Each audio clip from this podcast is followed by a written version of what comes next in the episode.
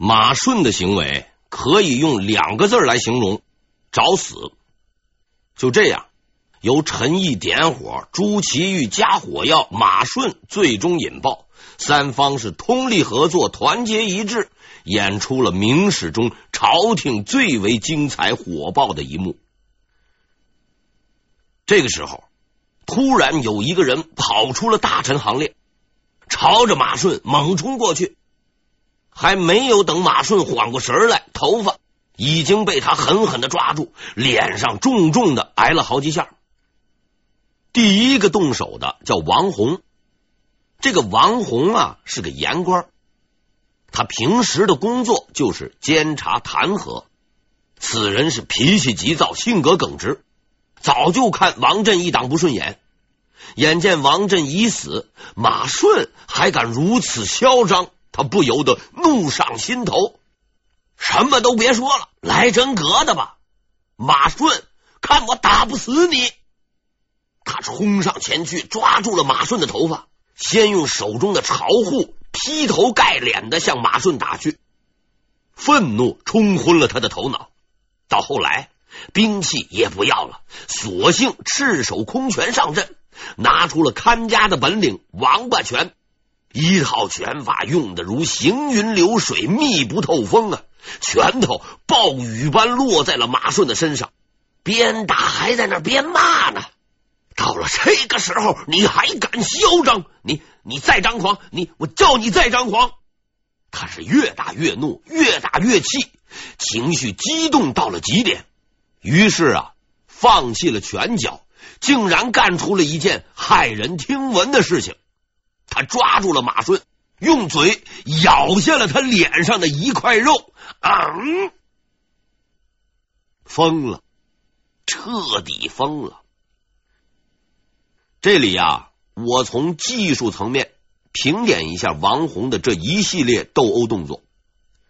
他上来后，首先抓住马顺的头发，抓头发这招啊，在打架中应该说是很常用的。用这一招开头。说明啊，他确实有一定打架的经验，但是考虑到他本人是个文官，平时的主要工作是上奏折，所以暂不考虑他是武林高手的可能。当时使用王八拳的可能性很大，而从动嘴咬人这一点上看，他确实是气愤到了极点，因为在男性的打架过程中。用此招往往会被人瞧不起，所以如非万不得已，这一招是不会使出来的。他已经愤怒到了极点，倒在地上的马顺是疼痛到了极点，吓到了极点。他绝想不到，竟然有人敢在朝堂之上、皇帝的面前动手。平时一呼百应、毕恭毕敬的大臣，竟然变成了恶狼。更让他痛苦的呀，还在后头呢。王弘这一举动也惊呆了站在一旁的大臣们，但是片刻之间，他们就反应过来了。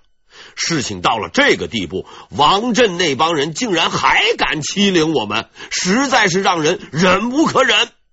有怨报怨，有仇报仇，该出手时就出手吧。于是大臣们是蜂拥而上。几个跑得快的先赶了上去，对着马顺是拳打脚踢，就是一顿暴打。马顺被团团的围住，无数双拳头、无数只脚朝他的身上招呼。转瞬之间，他已经是遍体鳞伤。跑得快的大臣呐，还能打上几拳；跑得慢的呀，嘿，就没那福气了。人群围了几层，后来的大人们只能撩起官袍，抬起大脚，朝着被众人包围、躺在地上奄奄一息的马顺猛踩。这些平日温文尔雅的书呆子们，一改往日之文雅举止，无论打过架与否，无论是翰林还是堂官，也无论年龄大小、官位高低，纷纷是赤膊上阵。你要知道啊，明朝的官服并不是打架的专用服装。为显示官员的地位，他们的外袍比较宽大，有的时候走起路来还要提起下摆，免得踩到摔跤。而且这些人上朝还戴着乌纱帽，就这么一副装束，怎么能打架呢？此时此刻也顾不得了，大人们压抑不住心中的愤怒，丢掉了帽子，卷起了官服，纷纷上前痛殴马顺。还有个别人打得兴起，甚至卷袖子、赤膊上阵。往日不可一世的马顺，此刻只剩下了求饶的份儿了。但是没有人理会他，因为所有的人都记得，这个人是王振的帮凶，他曾经逼死了刘球，逼死了很多被关入诏狱的大臣，他罪有应得。不一会儿，群臣们停止了打斗，因为马顺已经被他们打死了。但是事情不能就这样完结。这些杀红了眼的人，把目光对准了坐在上面的朱祁钰。朱祁钰目瞪口呆，他看着王红冲了出来，看着王红抓住了马顺的头发，看着王红用嘴咬马顺，然后他看见群臣也冲了出来，一拥而上，把马顺团团围住，拳打脚踢。最后，他看见马顺被打死。就当着他的面，所有的这些行为已经超出了他的理解范围。那些文质彬彬的大臣们一下子就变成了野兽。朝堂之上满地都是丢弃的官帽、官服、腰带，一群近乎疯狂的人在进行殴斗。太监们呢，都躲到了一边发抖。哀嚎声、痛骂声，还有拳头落在人肉上发出的那种“噗噗噗噗”沉闷而可怕的这种声音，一片嘈杂。这是幻觉，这不可能是真的。这是朝廷啊，是皇帝与大臣们议事的地方，是大明帝国的中枢啊！接下来的事情越发出乎朱祁钰的预料。大臣们竟然忘记了君臣名分，直接用手指着他，要他把王振的余党交出来。反了，要造反了！大臣竟敢要挟皇帝，虽然是代理的。朱祁钰吓得浑身发抖，面对群臣的质询，竟然在那张着嘴，说不出一句话来。此时，旁边的侍候太监金英眼看局势危险，这样下去，朱祁钰本人都可能有危险。他立刻派人去，赶快把毛贵和王长随找来。毛贵和王长随是王振的同党，金英这个时候去找他们，哎，实在是不怀好意。两个人被连拉带拽的拖到金英面前时，还是丈二金刚摸不着头脑。金英也没有和他们废话，一脚就把他们踢进了大殿。大臣们正在威逼朱祁钰交出人来，突然看见这两个人出现在面前，就如同三天没吃饭的老虎见了肥羊，恶狠狠的就扑了上去。毛贵和王长随。屁股上挨了一脚，懵懵懂懂的被踢进了朝堂，还没有弄明白是怎么回事，就见到一群衣冠不整、凶神恶煞般的人朝自己冲了过来，然后就被雨点般的拳头和腿脚淹没了。很快，这两个人也被打死。此时，大殿上。三具尸体横列，四处是血迹斑斑。大臣们已经歇斯底里，完全失去了控制，在朝堂上是四处乱窜。更多的人则是继续朝朱祁钰要人。有几个大臣们觉得还不解恨，便把三个人的尸体挂到东安门外示众。城中的老百姓和士兵也吃够了王振的苦，纷纷上前痛殴尸体。既然朱祁钰不愿意下令逮捕王振的家人同党，那怎么办？那就自己动手。大臣们自发自觉的派人去抓了王振的侄子王山。这位为荣华富贵来投奔自己叔叔的仁兄，终于了解到了一个真理：有得必有失。他得到的是七年的荣华富贵，付出的却是生命。大臣们虽然出气了，但他们却没有意识到危险正在向自己靠近，因为他们忽略了一个重要的问题。马顺是锦衣卫指挥。我们说过，锦衣卫不但是特务机关，还担任皇帝的警卫。大臣们没有意识到一个奇怪的现象：他们当着锦衣卫的面打死了他们的长官，为什么这些锦衣卫却毫无行动呢？这是因为还有一个人在场。朱祁钰，朱祁钰是当前的摄政，如果没有他的命令，锦衣卫是绝对不敢乱来的。但如果他不说句话，就此退朝的话，大臣们的生命安全就很难保证了。因为局势混乱，锦衣卫中有很多王振的同党。大臣们打死马顺是自发行为，那么难保没有几个像王弘一样的锦衣卫站出来，在王振同党的指挥下打死几个大臣，这似乎也可以理解为自发行为。此时朱祁钰正打算做这样的事情，他已经从最初的震惊中缓过神来，明白了眼前发生了什么事情。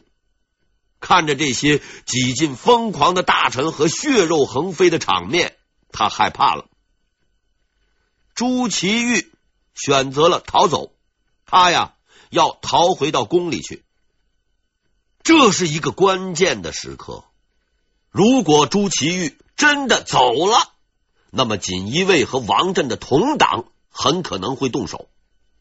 但此时群臣没有意识到这个问题。还在那不断的哭啊骂呀，要朱祁钰给王振定罪。只有一个人保持了冷静的头脑，意识到了即将到来的危险。这个人正是于谦。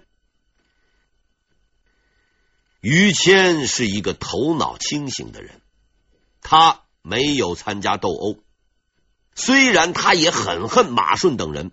但他不会采取这样的方式，在整个过程中，他只是旁观者。眼看朱祁钰准备开溜，于谦着急了。这实在是千钧一发的时刻，可是周围的人却一点也不清醒，四处吵吵嚷嚷，顾不得那么多了。于谦立刻向朱祁钰跑去，他要拦住这个人。前面的群臣堵的是密密麻麻，于谦无奈，只好用力把人群分开，往前挤。拥挤之中，于谦的衣袖也被拉破，但他终究还是赶在了朱祁钰逃走之前，拦住了他。殿下，当时朱祁钰还不是皇帝，所以称殿下。殿下，马顺是王振的余党，其罪该死。请殿下下令百官，哎，基本上这些个当官的都动了手了。请殿下下令百官无罪。朱祁钰明白，如果现在不给这些人一个说法，局势将无法稳定。于是他依照于谦的话下达了命令，接着又下令把王振的侄子王山绑至刑场，凌迟处死。群臣是拍手称快。八月二十三日的这场风波就此平息。当大臣们恢复理智，整理自己的衣装，检查自己的伤势，哎，大部分呢都是误伤。他们走出大殿的时候，都有一种恍如隔世的感觉，真是彻底的疯狂了一把。但有一点儿，大臣们是很清楚的：打死马顺之后，锦衣卫已经在那磨刀霍霍。如果不是于谦在那一刻挺身而出，拉住朱祁钰为他们证明的话，能不能活着走出大殿，还是一个未知之数。多亏了于谦呐！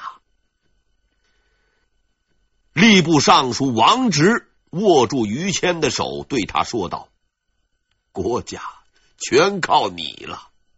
今天这种情况，就是有一百个王直也处理不了啊！”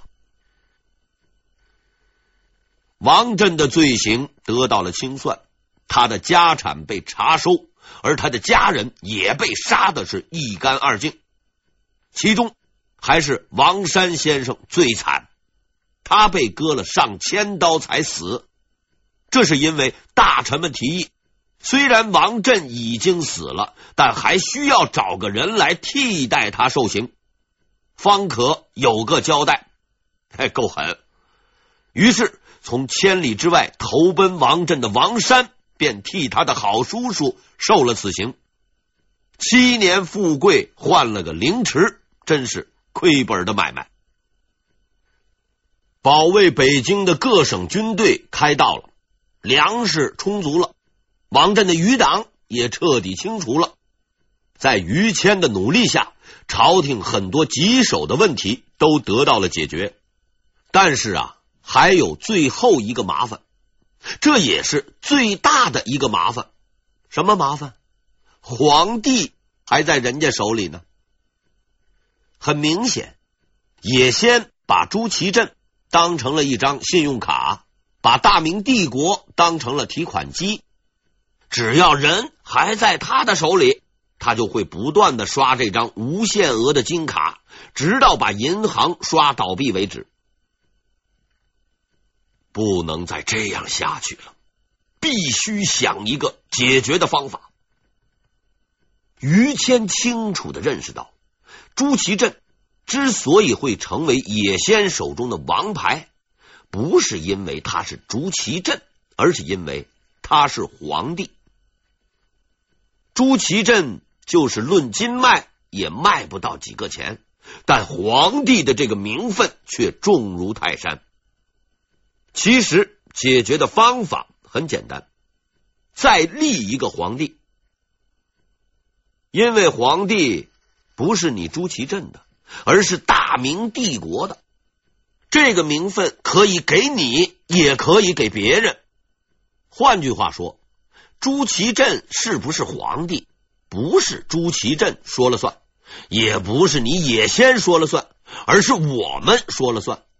我说你手上的皇帝是假的，就一定是假的。就算不是假货，也是个过期产品。天下唯一的皇帝权威认证机构，在我这儿，想定期领工资吗？也先，你呀，就别做梦了。大政方针已定，那么立谁呢？最先被考虑的是朱祁镇的儿子。朱见深，不过这位仁兄啊，当时才只有三岁，别说处理朝政，话都说不好呢，字儿也认不全，立他当皇帝那就是抓瞎。唯一可能的人选只有朱祁钰，于是大臣们纷纷上书，要求立朱祁钰为皇帝。皇太后倒是没什么意见。毕竟朱祁钰也算是他的儿子，虽然不是自己亲生的，立刻就同意了。想不到的是呢，朱祁钰啊推辞了。他说呀、自己不想干这份工作。这套把戏我们在历史上也见得多了。与以往不同的是呢，我们可以肯定，朱祁钰先生确实不是虚情假意。他真的不想当皇帝，太危险了。当皇帝要率队出征，路途辛苦，运气不好还可能被人家抓过去做俘虏，几年都回不了家。这些且不说，八月二十三日那天发生的事情，更是让他心有余悸。自己手下的这帮人根本不听使唤了，而且似乎对斗殴还都很有兴趣。要是哪天再来这么一回，没准挨打的呀就是自己了。况且敌军随时可能攻过来，京城万一不保，这个皇帝也干不了多久，亡国的责任却要担在自己的头上。嘿嘿，安全第一，安全第一。这个皇帝呀，不做也罢。可是事情啊，已经不是他能控制的了。不做不行，于谦不由得他不做皇帝了。国家到了这个地步，必须立一个新皇帝。你朱祁钰是愿意也好，不愿意也好，必须要做。于谦的理由很充分，臣等承忧国家，非为私计。就是说呀，我们这些大臣们。完全是为国家担忧，并不是为了啊自己的考虑。后来的事实证明，他说的是真话。于是，在于谦和其他大臣们的坚持下，朱祁钰终于自愿了。正统十四年九月六日，朱祁钰正式即大明皇帝位，定年号为景泰。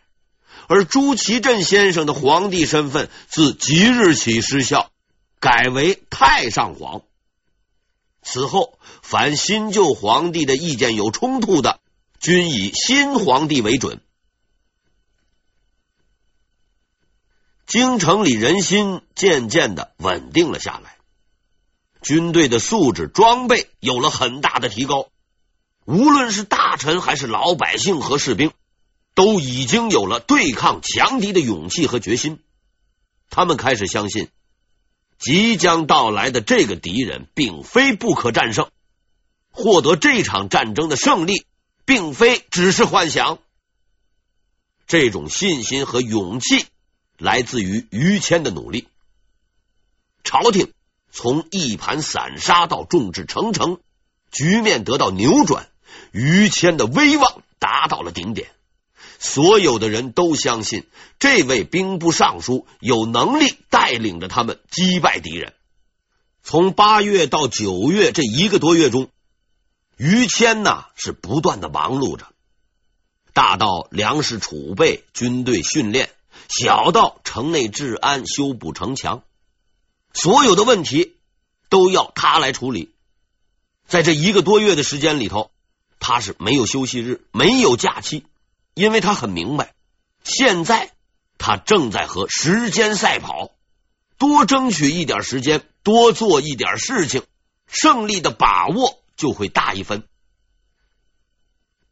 到了九月的下旬，京城的防卫基本完善，各个大小关隘、要塞据点都安置了人员防守，所有抽调军队经过严格的训练。已经有了与野仙的精锐骑兵决战的能力，士兵们呢，则是摩拳擦掌、跃跃欲试，等待着野仙的到来。